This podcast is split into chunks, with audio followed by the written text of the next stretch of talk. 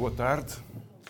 Eh, há eh, vários anos atrás, eh, eu sugeri nesta, neste encontro de verão de formação, socialismo, apresentar um tema sobre as fake news. A razão era bastante óbvia. O tema de eleições foi uma surpresa eh, e refletir sobre ela e sobre a tecnologia política que o Trump estava a utilizar pareceu muito importante. Eh, o jornalista que está aqui presente publicou uma, um resumo da, desta, desta, desta conversa eh, e alguém que não estava ficou bastante indignado por se falar de fake news. Que houve até um editorial num jornal de referência, um bom jornal, aliás, que se chamava A Morte do Bloco de Esquerda ser um bocadinho exagerado, mas uh, achei que era que se uh, evocar, tratar a questão das fake news e das redes sociais e do tóxico que é hoje uh, o discurso nas redes sociais, evocava este sentido de Lázaro, então talvez merecesse passar a propor todos os anos o mesmo tema. E, portanto, cá estou para falar do mesmo tema outra vez. É, acontece desta vez, pelas circunstâncias, porque se pensou fazer a sessão ao ar livre, é, é, as circunstâncias determinaram que não há imagens de projeção. E, portanto, é uma conversa sobre o mundo digital sem comunicação e imagem digital. Portanto, é preciso utilizar o arco e a flecha. o que também é um, um bom desafio. Eh, eu vou fazer uma breve apresentação do tema e depois tratar de quatro questões. O projeto atual do Facebook, os efeitos que as redes sociais têm, a possibilidade de sucesso em terceiro lugar desse projeto do Facebook e, em quarto e último lugar, eh, como é que devemos olhar para isso e o que é que se deve fazer.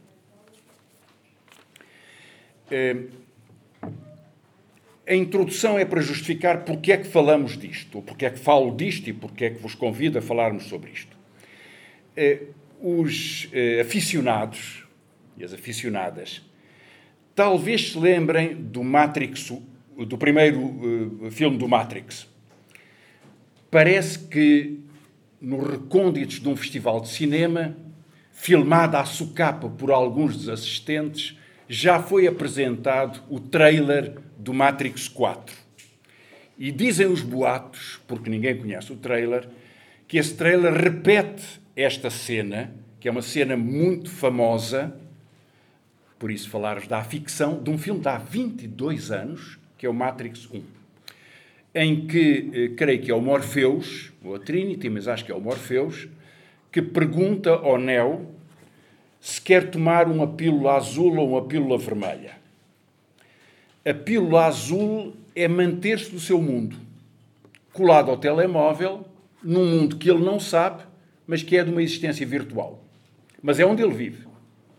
E a pílula vermelha seria fugir, curiosamente, fugir para o país das maravilhas, que seria o país da realidade. No país das maravilhas, diz ele, eu posso ir a correr atrás do coelho que está sempre atrasado, até ao fundo da toca do coelho. Portanto, no país da fantasia é onde está a realidade e onde nós podemos descobrir o que está dentro da toca do coelho. Portanto, este convite para, para escolhermos entre pílulas azuis e pílulas vermelhas deixa esta questão. Qual é que tomamos? Para a nossa felicidade, o Neo tomou a pílula vermelha e começou a saga do Matrix. Eh, a pergunta que hoje o Facebook nos faz é que pílula é que nós queremos. Isso permite-me chegar ao primeiro tema. O principal projeto do Facebook hoje, da empresa Facebook, ou seja, o projeto a que dedica mais fundos de investigação e um grupo maior dos seus cientistas, é um projeto que se chama Metaverso. O nome metaverso é curioso, porque é um nome que vem da ficção científica. ficção científica inventa estas coisas. Júlio Verne, os submarinos, o, o Da Vinci, os helicópteros, vai inventando coisas e antecipando realidades. E de há muito que a ficção científica explora aquilo que o Matrix depois desenvolveu, que é a ideia de universos paralelos entre o virtual e o real e das suas possíveis interconexões. Esse estudo é o projeto principal do Facebook. O metaverso é um universo paralelo. Há o universo físico, nas três dimensões físicas, e na dimensão tempo que nós, em que nós pensamos que vivemos, esperemos, esperamos viver. E há depois um universo paralelo, que é um universo de três dimensões virtuais, que não se chama universo, mas se chama metaverso. Como é que se caminha para o metaverso? O que é que é o metaverso? E já vos direi um bocadinho mais sobre isso. Bom, o metaverso é tornar tudo o que é possível no universo possível no mundo virtual. Por exemplo, o Facebook lançou em junho uma aplicação que nos permite experimentar roupa que vamos comprar numa loja online, mas experimentá-la virtualmente. Não precisamos de a vestir, experimentamos-la. Como é que isso se faz? O engenho, se vocês que tiverem essa curiosidade, vos dirá como é, mas dizem que é possível. Os jogos. O metaverso teria jogos em realidade virtual. Passaríamos do jogo sofisticado para quem joga sabe, quem faz jogos vários, sabe que eles vão tornando cada vez mais sofisticados na utilização das várias dimensões, mas elas são uma reprodução das dimensões do universo físico. Portanto, passaríamos a ter essas dimensões, o gaming, os jogos, em universo virtual. Portanto, em que nos colocamos dentro da própria realidade construída pela imagem que nós, que nós, que nós temos que nós fabricamos no nosso eh, universo. E, por outro lado, outro, outra etapa do metaverso seria eh, a possibilidade de satisfação de todas as necessidades em termos virtuais. Como sabem, o Facebook procurou, falhou e agora está a voltar a tentar criar uma moeda própria. Portanto, há uma moeda de existência e de trocas dentro do Facebook. A moeda chamava-se Libra, falhou, e agora chama-se Diem e está ainda projetado para o final do ano a este mundo do, das redes sociais dentro do universo Facebook, e lembra-se, o Facebook é Facebook, WhatsApp e Instagram, são as três grandes entidades, as maiores entidades deste, deste grupo, do grupo do, do Zuckerberg, eles chamam dentro da empresa Blue. Curiosamente, a pílula azul se vocês quiserem. Chama-se blue. Viver dentro do blue, viver dentro do azul, é o tempo, a medição do tempo e das interações que se tem dentro do universo Zuckerberg. Sucesso. O Zuckerberg anuncia que no ano passado conseguiu que, no caso dos adultos norte-americanos, passasse a haver mais dois minutos de atenção por dia o que significa que ganhou 10 mil anos de atenção. Se passarmos dos adultos norte-americanos para o conjunto, porque os adolescentes usam ainda mais do que os adultos, para medirmos o tempo de atenção do cidadão médio norte-americano, é, o tempo de existência dentro do Blue, são 18 horas. Não é muito. Em alguns nichos, por exemplo, TikTok, os utilizadores do TikTok estão 21 horas em média. Quer dizer que uns muito mais, alguns muito menos. 21 horas. Estão à frente do universo do Facebook. Mas aí são 18 horas. Queria-vos dizer uma coisa. Todos vocês estão mais do que 18 horas por mês no, neste universo. Duvido que haja aqui, nesta sala, alguém que, entre utilização de telemóvel de redes, várias utilizações, Facebook, Gmail, comunicações, etc., esteja menos do que 18 horas. Portanto, a média é uma média em que muitos de nós puxamos para cima. É, qual é, no entanto, a dimensão do Blue? É que são 2,9 bilhões de pessoas por dia. Ou seja, mais de um terço da humanidade só no Facebook. Se somarmos depois os que estão no Facebook, mas também estão no WhatsApp e também utilizam o WhatsApp uma parte do seu tempo, ou também utilizam o Instagram uma parte do seu tempo, ou noutras empresas utilizam o YouTube, por exemplo, que é a segunda rede social mais de maior intensidade dentro do mundo, então nós não teremos os tais quase 3 bilhões de pessoas, dos 7 ou 8 bilhões que somos hoje em dia, mas já passaremos para os 5 ou talvez mais. Há continentes onde há mais pessoas que têm telemóvel do que têm água corrente que é o caso da África. Portanto, esta intensidade de relação, o blue é um mundo. Segunda questão. Que efeitos é que isto tem? Que efeitos é que tem este, este, este universo? Tem vários efeitos, eu queria sublinhar alguns deles. Selecionar alguns deles para vos para sugerir alguma discussão sobre isso. Primeiro, muda o nosso conceito de identidade. A nossa identidade é o processo mais importante de personalização. Nós aprende... Uma das primeiras coisas que nós aprendemos é o nosso nome. E o nome dos nossos pais, o nome dos nossos amigos. Uh, identificamos tudo através de dar nomes às coisas, às pessoas, às relações e aos acontecimentos. Isso é construir identidade. E depois temos identidades que são a nossa profissão, o nosso partido, a nossa religião, se a tivermos, as nossas redes de amizade, tudo isso são as nossas identidades. Toda a nossa vida de comunicação é criação de identidade. Mas o Facebook é um modo de identidade específico. Há uma identidade Facebook. E essa identidade é aquela que permite o anonimato, que é uma alteração de identidade fundamental nós multiplicamos, podemos ter uma multiplicidade de identidades, podemos heroicizar as nossas identidades, podemos torná-las mais grotescas. Uh, os trolls, todos vocês conhecem, estão inundados de trolls, provavelmente. Experimentem pôr um artigo sobre terraplanismo, ou um artigo sobre Bolsonaro, ou pôr uma, uma, uma alguma nota no, no, Instagram, onde seja, com, com o hashtag Bolsonaro, e verão como são inundados de trolls. Trolls são identidades. Há pessoas que os fabricaram. Há pessoas que se identificam com a trollização da sua própria identidade. Portanto, multiplicidade. E, um, e há um, ainda um outro fator, aqui ontem uma reportagem curiosa do Expresso chamava que era a identidade tóxica. A felicidade tóxica, que é o caso do Instagram. No Instagram, o que nós publicamos, o que as pessoas publicam, são as suas imagens felizes, a sorrir. Estou na praia, estou de férias, olha a paella magnífica que estou a comer. É tão importante a quantidade de pessoas que publica fotografias sobre aquilo que vai comer, é uma coisa que me impressiona sempre muito. Deve haver uma espécie de delírio gastro-emocional partilhado por uma, por uma parte importantíssima da população, que é uma atitude até bonita, partilhar com os seus amigos aquilo, aquilo que vai comer. Nós comemos virtualmente com os nossos amigos dessa forma, mas pronto, é o tal, o tal multiverso.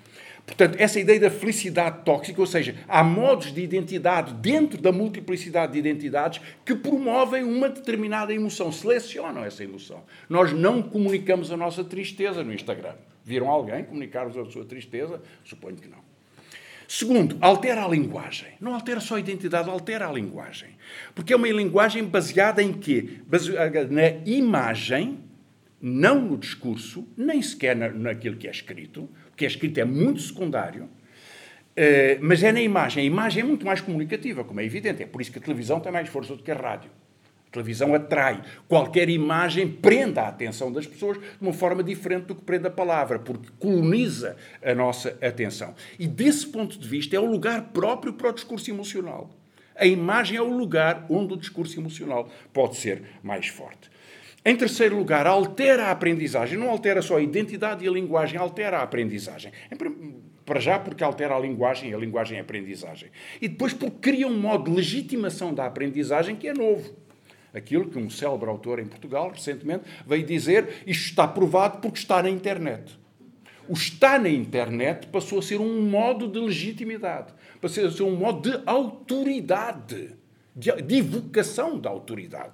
Que é uma coisa, aliás, absolutamente espantosa, porque dispensa a possibilidade de, de fazer verificações. O doutor Google faz as investigações por nós e o que quer que apareça, seja por qualquer algoritmo, por qualquer razão de priorização, passou a ser informação. Portanto, muda a aprendizagem e muda a percepção social. Há, há, há cinco anos atrás, quando o Facebook introduziu o botão do like, tiveram um ano e meio a discutir se o deviam fazer ou não. Hesitaram muito.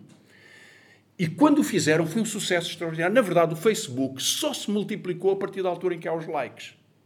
Porque o like, que é uma expressão extraordinária, ou a conexão com amigos, que nós não conhecemos, uma parte dos quais não conhecemos, não fazemos a mínima ideia que mas são amigos. É o metaverso a funcionar. No universo nós temos amigos e amigas que reconhecemos. Senão não são amigos. Conhecidos, desconhecidos, o, o que forem. Mas no metaverso Todos os que são amigos são os que têm interações, são os que têm uma ligação digital. E a definição de comunidades de amizades a partir desse botão que é o like e da forma como ele conecta as pessoas como amizade, cria comunidades líquidas, porque são totalmente fluidas, e a possibilidade de, da sua organização em nichos, o que já voltei, voltei adiante, porque é um dos aspectos mais importantes da sua tecnologia. Outra alteração, o tempo muda também. Porque o tempo em que nós estamos presos no Blue, ou no metaverso, quando ele, quando ele existir, torna simultaneamente muito mais imediatas todas as respostas. Nós temos que fazer um like logo. O Trump chegou a fazer 400 tweets num dia. O presidente do governo mais poderoso do mundo chegou a fazer 400 tweets num dia. Portanto, eh, os, a média dos ministros do Bolsonaro, eu também vi isso há pouco tempo, era de 20 ou 30 tweets por dia também. O que significa que numa hora podem fazer dois ou três num, num, dia normal. Ou seja, estão concentrados sobre a necessidade de resposta, a necessidade da réplica e da tréplica e da quadréplica e do que seja. Para, para... E, portanto, tudo isto significa que o tempo desapareceu, porque desap... o imediatismo é a única forma de narrativa e é a única forma de linguagem. Se o imediatismo é a única forma do tempo, o tempo não existe. Não existe, só existe o imediato. Não existe nada mais do que isso. E, finalmente, sobre os efeitos é a possibilidade da experimentação. Porque estar num, num sistema de comunicação que é tutelado pelo poder algorítmico, que determina qual é a nossa capacidade de chegar a outras pessoas. Vocês já repararam que se publica um post no Facebook, ele não é lido pelos vossos amigos. É lido por alguns, ou algumas delas. Algumas das pessoas. Quem é que os escolheu? Não foram vocês. Vocês têm 3 mil amigos, ou 50 mil, ou 500. Os 500, os 3 mil e os 50 mil não vão ler o vosso post. Não vou ler o vosso post. Aliás, basta verem depois a estatística sobre a divulgação. A quantas pessoas, quantos feeds de notícias é que chegou? Chegou a um terço. Ou a mais, conforme a vossa classificação segundo o algoritmo. Portanto, este poder algoritmo, que é totalmente eh, opaco, é o que determina a nossa capacidade de comunicação. Mas ele próprio tem toda a comunicação. E por isso permite a experimentação. E a experimentação é o passo para avançar para o metaverso. Quatro exemplos. O mais famoso destes exemplos é uma experiência de, que foi publicada em 2013. Já falei dela nas circunstâncias. Ela foi publicada em 2013 na revista científica mais importante do mundo, que é Nature. É a revista científica mais cotada do mundo. Portanto, não é fácil publicar na primeira revista científica do mundo. Foi publicado por uma equipa de cientistas, incluindo alguns cientistas do Departamento de Investigação de Dados do Facebook e cientistas da universidade, que tinham conduzido, isto foi publicado em 2013, eles tinham conduzido em 2010, publicaram três anos depois, portanto já foi há 11 anos que fizeram, uma experiência, e o título bombástico era uma experiência com 61 milhões de pessoas. Qual era a experiência? No dia das eleições para eleições intercalares para a Câmara de Representantes dos Estados Unidos e para o Senado, eles intervieram no feed de notícias de 61 milhões de pessoas, dividindo em três grupos. Nuns não fizeram nada, era um grupo de controle e foram verificar os seus comportamentos, e em dois outros alteraram a, eh, a, eh, a intensidade da comunicação de amigos a quem eles ofereciam um botão que dizia já votei, ou e num outro caso, e neste puseram 30 milhões, qualquer coisa assim, e num outro caso punham já votei e selecionavam os amigos com os quais a pessoa que ia receber a notícia tinha mais interações. Portanto, em princípio, as pessoas que tinham mais proximidade ou que tinham mais atenção à sua informação e, portanto, que presumivelmente seriam aqueles com quem teriam melhores relações sociais. E foram verificar que efeito é que isto tinha no comportamento eleitoral. A sua conclusão triunfante é que tinham conseguido uh, fazer, uh, determinar o comportamento eleitoral de 300 mil pessoas. Em 71 milhões, bom, são 300 mil pessoas. Uh, é uma experiência rudimentar, mas levanta dois problemas. Primeiro, a experimentação com pessoas tem regras Naturalmente, a experimentação médica tem regras muito apertadas. Vejam a experimentação sobre as vacinas. Em que circunstâncias, quando, com que verificação, com que controle, com que informação, com que autorização é que as pessoas dão. A experimentação em ciências sociais, da mesma forma, ou em psicologia. Só há experimentação legalmente aceite com pessoas se elas derem sua autorização, for uma autorização informada em condições em que podem determinar, saber se entram ou não entram numa experiência, em condições em que o fazem. Nenhuma destas pessoas o fez. Nenhuma. 61 milhões de pessoas foram manipuladas, a sua informação foi enviesada por razões desta verificação, numa experiência que parece relativamente ingênua, mas que provocou uma enorme vaga de entusiasmo. Tanto que, segundo o exemplo, dois anos depois, um cientista de Cornell, uma das principais universidades americanas, e mais uma vez da, eh, gente do Departamento de Ciência de Dados da, eh, do Facebook, fizeram uma segunda eh, experiência para determinar consumos. E a experiência era dar notícias positivas ou dar notícias negativas. Encher notícias falsas no feed de notícias das pessoas sobre coisas positivas, Coisas bonitas tinham acontecido ou negativas. Não muito negativas, não era um terremoto, não morreu o mundo. Eram coisas chatas. E no outro, coisas simpáticas, entusiasmantes, para verificar no fim se as pessoas eram mais sensíveis ou não à oferta de produtos que apareciam na publicidade digital que lhes ia sendo dirigida. Triunfo enorme 50% das pessoas que tinham tido notícias positivas melhoraram os seus comportamentos de consumo e responderam, aumentaram as suas compras. Terceiro exemplo. Este é um exemplo que está em curso agora.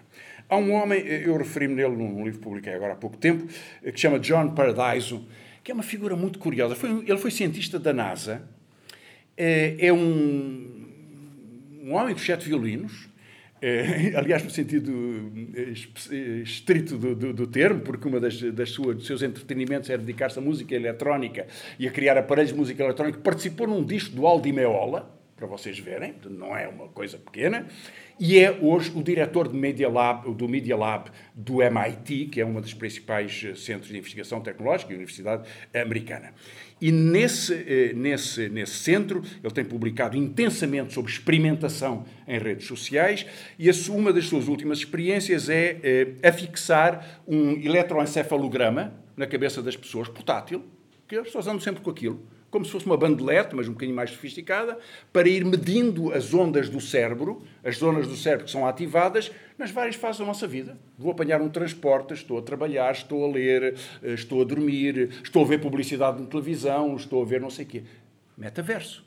Para saber todos os comportamentos toda a atuação, e os, isto são sintomas, quer dizer, ver que uma parte do cérebro está mais ativada do que outra, dá uma indicação, não dá uma certeza, não dá, enfim, não permite controlar os sentimentos, pelo menos por agora, não permite ainda eh, verificar mais do que isso, mas é, mas é precioso do ponto de vista da eficácia da estimulação, porque sabendo que essa pessoa está interconectada na, na Facebook, ou onde seja, ao mesmo tempo, está a ver televisão ou qualquer coisa, a forma como vai reagindo e a intensidade dessas reações é um potencial de criação de dados que é o que ele está a explorar. Quarto exemplo. Agora está um pouco desvalorizado, mas há uns anos atrás, há três ou quatro anos atrás, a internet das coisas era, eh, estava muito na moda. E é uma das coisas que este John Paradise tem vindo a desenvolver. Ou seja, a ideia de que eu devo uma garrafa inteligente. A garrafa que sabe se eu já bebi um bocadinho ou não. A garrafa que me pode dizer onde é que está uh, o próximo bar. E, e fazer-me aqui um mapa com o próximo bar. Uh, ou que pode fazer... A Carlsberg, por exemplo, publicou garrafas desse tipo. O Absolute Vodka fez 61 milhões de garrafas com, com informação inteligente. Quando beberem vodka, lembrem-se disso. E o Carlsberg tem, um, tem garrafas que dizem onde é que é o museu da empresa, em não sei se é Antuérpia, se é em Roterdão, creio que é Roterdão, alguma coisa assim do género. E tudo isto é muito ingênuo. O frigorífico nos diz que, atenção, fala para nós, nos diz, atenção, a margarina está a acabar, ou o leite já tem três dias, ou atenção, não sei o quê. Tudo isto é absolutamente ingênuo, como na verdade, portanto, porque na verdade explora necessidades, explora utilidades. Vejam bem, foi assim que nós começámos no Facebook, não é? É gratuito. Está lá, falamos com toda a gente, dizemos o que pensamos. Portanto, o incentivo do gratuito e do acessível e do fácil é a porta de entrada. Estes sistemas nunca existiriam se eles fossem pagos. Nunca existiriam se houvesse uma cobrança de entrada. Nunca teriam os tais. Facebook não teria 2,9 bilhões de pessoas se ele tivesse esta porta de entrada. Portanto, esta experiência da internet das coisas, das coisas com informação inteligente, que é publicidade, foi outra das experiências. Portanto, tem então alteração de identidade, linguagem, de aprendizagem, de percepção social, do tempo e a experimentação.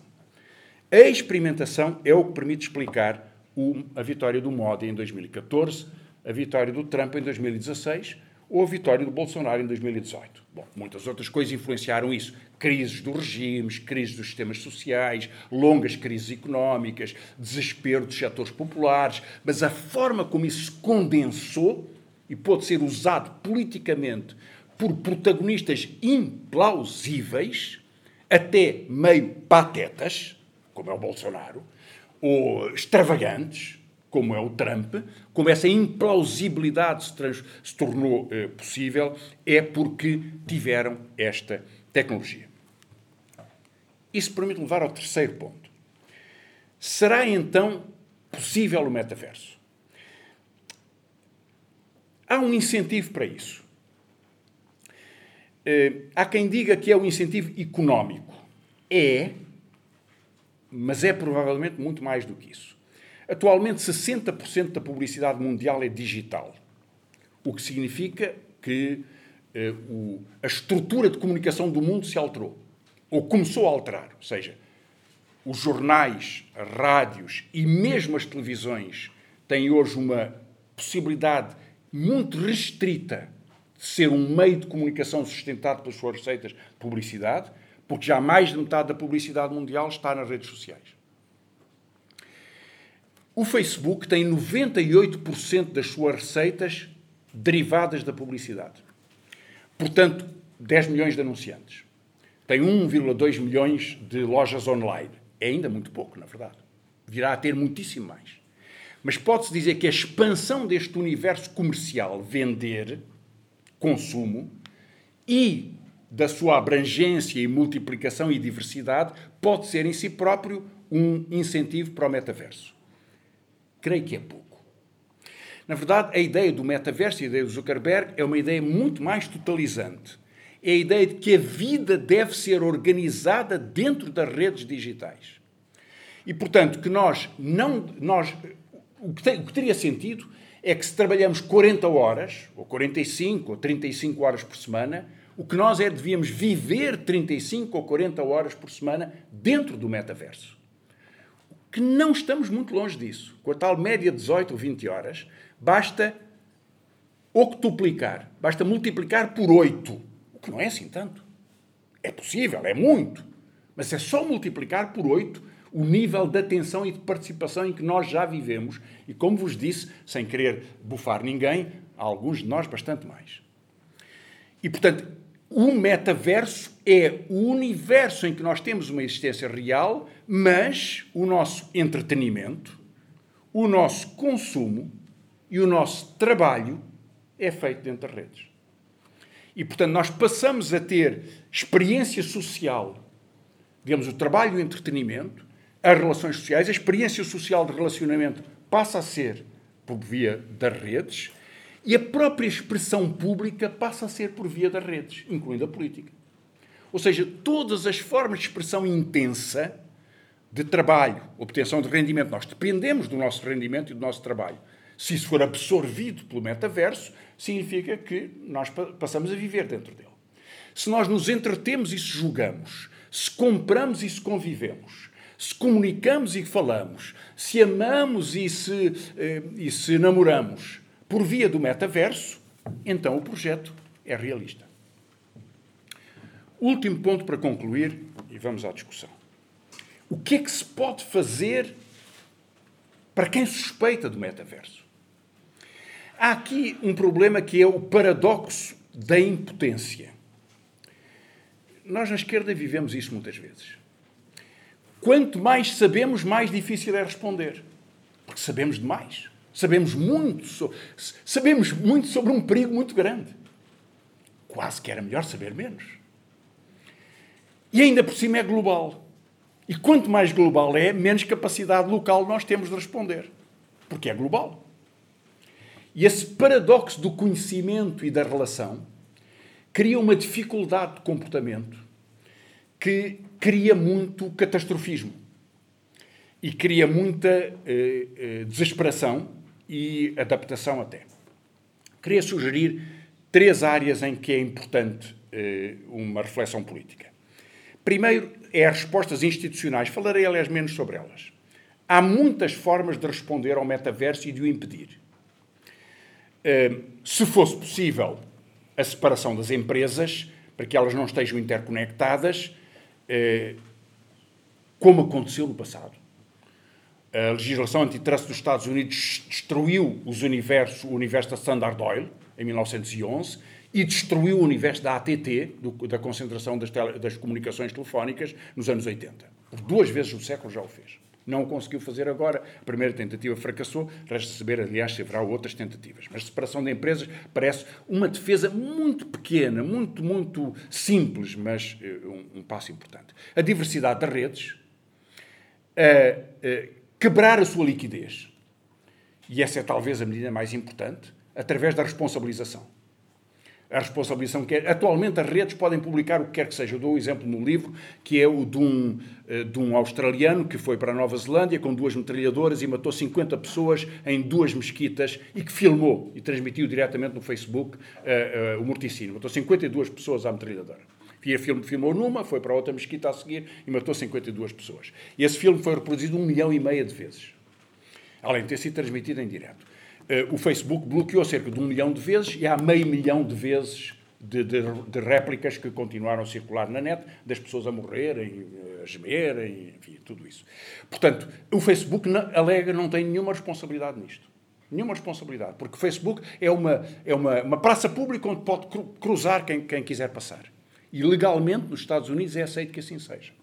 E eu creio que este é um dos problemas mais importantes no dia em que eh, o Facebook, como qualquer rede de comunicação, passar a ter a responsabilidade, como qualquer órgão de comunicação que tem pelo que publica, seja um jornal, uma rádio, uma televisão, se emite eh, uma notícia, ou um parecer, ou uma, opinião, ou o que seja, que tem determinado conteúdo difamatório, é corresponsável juridicamente pela divulgação desse conteúdo difamatório e, portanto, responde em tribunal por ele no caso disso, disso acontecer. Era o que devia acontecer nas redes sociais. Mas atualmente estão totalmente isentos dessa responsabilidade eh, criminal, porque afirmaram a sua legalidade como praça e não como meio de comunicação social. Há ainda outras possibilidades, a existência de uma rede pública, há quem proponha uma BBC das redes sociais. Isso era, era possível tê-lo. E há várias outras formas institucionais de poder responder a isto. Veremos se é possível articular forças para alguma delas. Mas eu queria falar depois das outras. Há uma resposta que é contra-hegemónica. O, o Luís Fazenda, no, na sessão anterior, chamava a isto produzir energia. Eu acho que é uma expressão magnífica. Produzir energia. Produzir comunicação própria, produzir ideias que têm energia. É, claro que se pode chamar a isso, eh, pode-se utilizar vários exemplos muito diversificados. O uso das próprias redes para a desconstrução disto. Porta dos Fundos, do Brasil, é, que, cuja reprodução é YouTube que tem um poder, teve um poder de comunicação fortíssimo no período inicial do Bolsonaro, continua a ter, claro, com uma grande produção, uh, produção profissional. Não sei se conhecem um programa da TV catalã que se chama Polónia. Se não conhecem, é uma boa recomendação. Claro que é televisão local, embora a sua reprodução seja sobretudo de redes sociais, é um programa parecido com a Porta dos Fundos, até com um bocadinho mais de meios, que tem esse fator de desconstrução destas formas de comunicação. O que é, é, todo este tipo de estratégias contra-hegemónicas de comunicação, ou seja, comunicar nas redes capacidades de, de, de diálogo, de, de divertimento, de, de, crítica social, eh, corresponde à ideia do autorreconhecimento de fazer povo. Ou seja, fazer povo, criar a possibilidade de reconhecimento de identidades coletivas partilhadas, em que as pessoas têm referenciais culturais e referenciais de participação. O que não contribui para isto é o ping-pong. O ping-pong é um jogo que não se pode jogar nesta rede. Não existe possibilidade de ganhar nunca no ping-pong. O ping-pong das redes sociais é impossível de ganhar.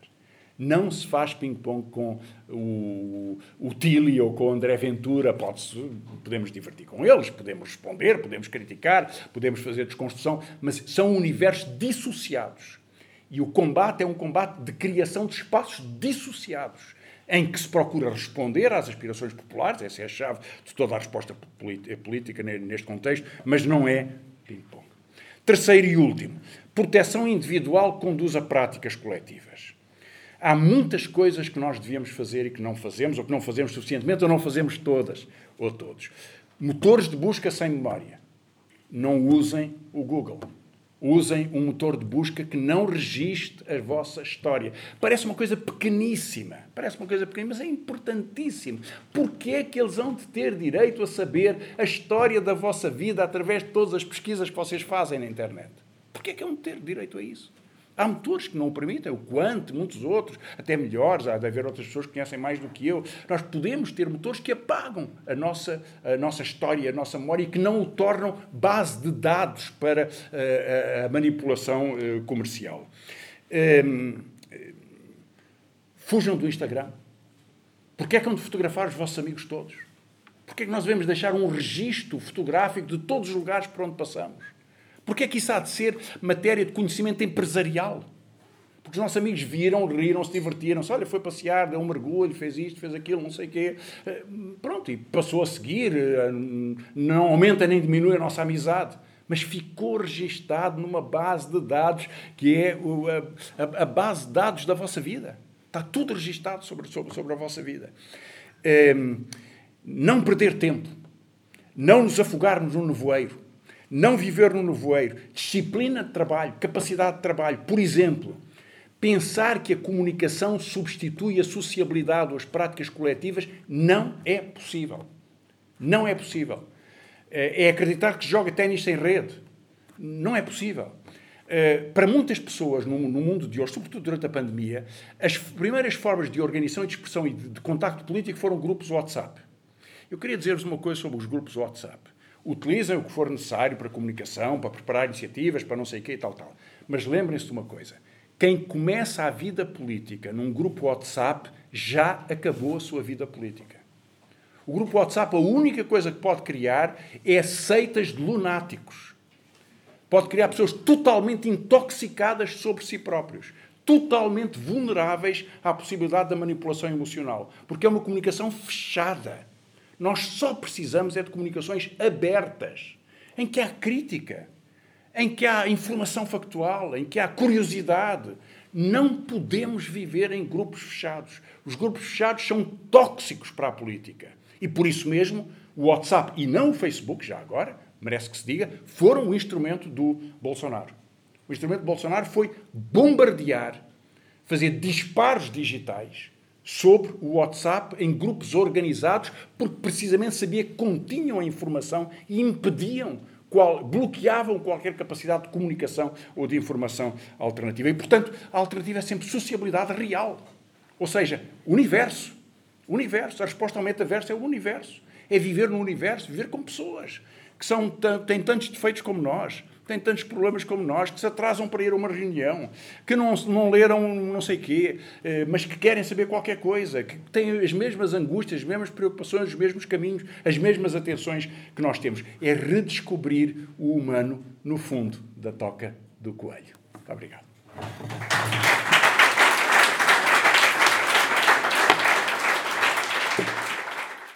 Pode subscrever este Mais Esquerda no iTunes, no Spotify ou na sua aplicação de podcast. O mesmo acontece com os outros podcasts do esquerda.net, como Alta Voz, com leituras longas de artigos, os Cantos da Casa, com o melhor da música portuguesa, o Convocar a História, um podcast de Fernando Rosas com convidados diferentes todas as semanas, ou ainda o 4 e 20, o podcast quinzenal da atualidade canábica.